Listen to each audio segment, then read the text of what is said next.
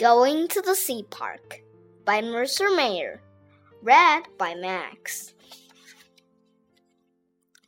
Today, my class goes to the sea park. It has so many fish.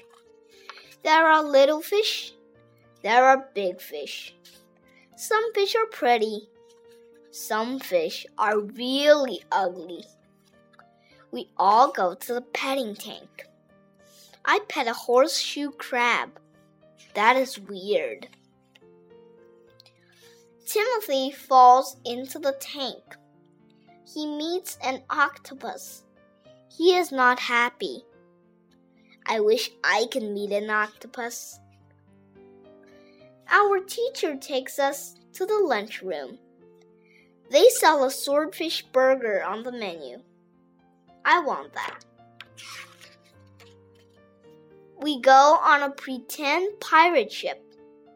I steer the ship. Bun Bun is scared.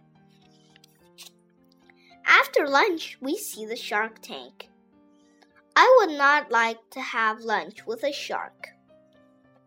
We see baby whales eating fish. We see manatees eating plants. Next, we go to the seal shell. I feed a fish to a seal. No one else wants to. We see Bazoo the orca. We sit in the front row.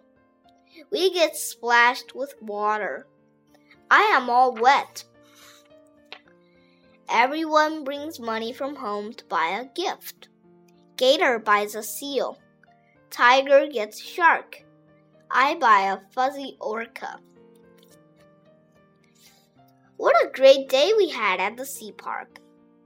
Do you know what the best part was? Getting all wet.